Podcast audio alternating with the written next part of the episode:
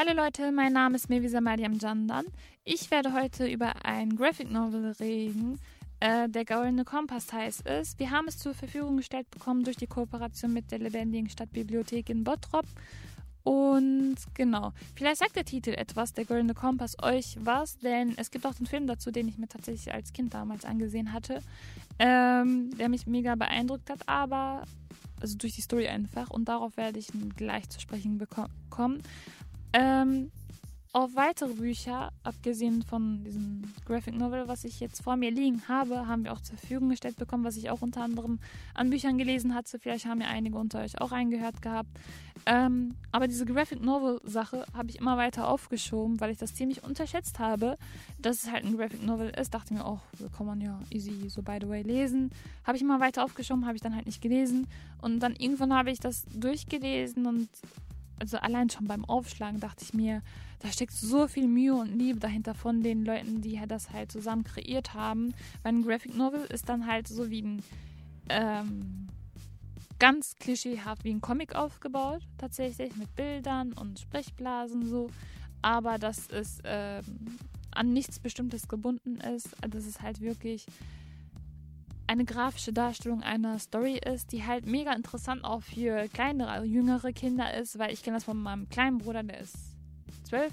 Ähm, und er hat das gestern in die Hand genommen, das Buch, und hat sich das einfach so mal durchgelesen und durchgeguckt und war richtig gefesselt davon und war so beeindruckt von der Story, dass er meinte, boah, zum Glück habe ich das gelesen, woher hast du das Buch, solche Sachen.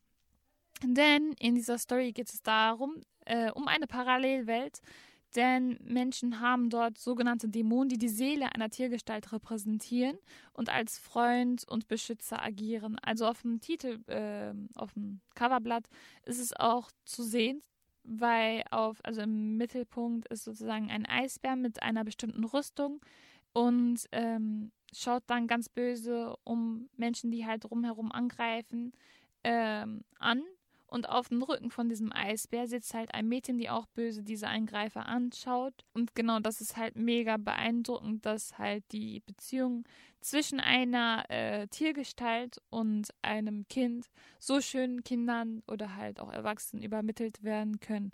Die Story an sich ist aber etwas mega kompliziert ähm, und das werde ich euch jetzt erzählen. Das Waisenmädchen Lira, ich weiß nicht, ob ich ihren Namen richtig ausspreche, ich habe es nicht so mit Namen, ist zwölf Jahre alt, ist ein Waisenmädchen ähm, und ist die Hauptfigur der gesamten Story. Am Anfang der Story hilft halt Lira an der John College in Oxford äh, ihrem sogenannten Onkel jemanden zu vergiften. Und dieser jemand ist einer, der halt in die Arktis reisen will, um ein Phänom Phänomen des Staubs zu untersuchen, der eine Reise in eine andere parallele Welt erlauben soll. Und nachdem halt das College sich bereits erklärt hat, Asriels Reise zu finanzieren, äh, taucht die undurchsichtige Mrs. Coulter auf, die ebenfalls eine Reise in den Norden plant und von Lyra begleitet werden möchte. Und vor der Abreise erhält Lyra beim Rektor des Colleges so den titelgebenden Goldenen Kompass. Und äh, der Rektor sagt, dass der Goldene Kompass äh, immer die Wahrheit zeigen wird. Genau. Das ist sozusagen der titelgebende, berüchtigte goldene Kompass, was halt mega interessant ist. Also ich hätte voll gern, also wahrscheinlich ihr auch so, diesen goldenen Kompass, weil in diesen Zwick-Situationen, wo man halt echt nicht weiß, okay, ist das jetzt Lüge, ist das jetzt Wahrheit, weil viele Menschen auch gerne mal nebenbei lügen, ähm, um herauszufinden, was ist jetzt die Wahrheit.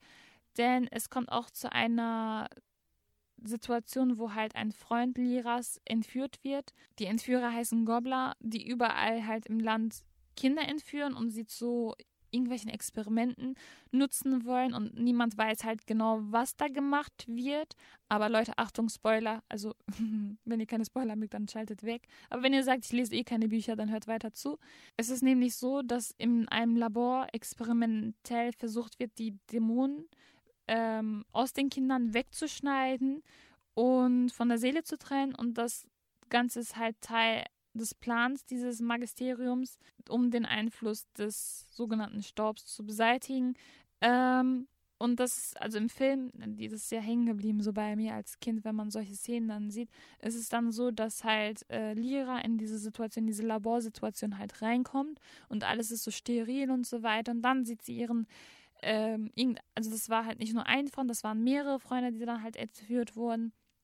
Und ein Freund lag dann halt leblos auf so einem Stahleisenbett, äh, wo dann halt überall diese OP-Sachen halt rumliegen, wo alles schlaff rumliegt. Und das Tier, was, also es sind ganz unterschiedliche Tiere, ähm, und das Tier, was ihm gehört, ich weiß nicht mehr genau, was das war, lag dann halt auch extrem leblos und alles an Innereien lag da auch rum. Oh mein Gott, das war so schlimm. Aber ähm, ich bin froh darüber, dass ich halt äh, das als Graphic Novel auch lesen konnte, damit mir das nicht so extrem vor Augen geführt wird, aber trotzdem mir gleichzeitig diese Story mitgegeben wurde. Genau. Und es kommt tatsächlich äh, zu einem Kampf, wo es dann äh, zwischen diesen Goblern ähm, kommt und den Kindern, die halt sich dagegen wehren, äh, dass sie halt so für sowas genutzt werden und das, diesen Kampf führt sozusagen Lyra unter anderem auch an. Und äh, da kommen dann auch Hexen dazu, äh, die aber auf Lyras Seite sind. Und diese Szene ist mega nice, ähm, denn diese Hexen sind mega viel an Zahl, wobei äh, Lyra halt am Anfang die, das Bedenken hatte, dass sie verlieren könnten, weil sie halt dagegen kämpfen, dass, die, ähm, dass diese Dämonen und dass die Kinder, dass die Menschen zueinander gehören und dass sie halt eigentlich nichts Gefährliches sind, nichts Böses sind. Und ähm, dieser Kampf ist auch ziemlich hängen geblieben so und es ist auch ziemlich grafisch gut dargestellt in diesem Graphic Novel. Lest euch das Buch durch. Das war's von mir über den Golden Kompass als Graphic Novel. Wenn ihr über Bücher erzählen wollt oder irgendwelche guten Bücher gelesen habt und äh, darüber reden wollt, dann schreibt uns eine DM Instagram Salon 5 unterstrich. Wenn ihr noch nicht die Salon 5 App heruntergeladen habt, dann ladet die herunter, denn wir haben auch ein 24-Stunden-Radio. Da könnt ihr auf jeden Fall einschalten. Das war's von mir. Mein Name ist Melise und sage Tschüss.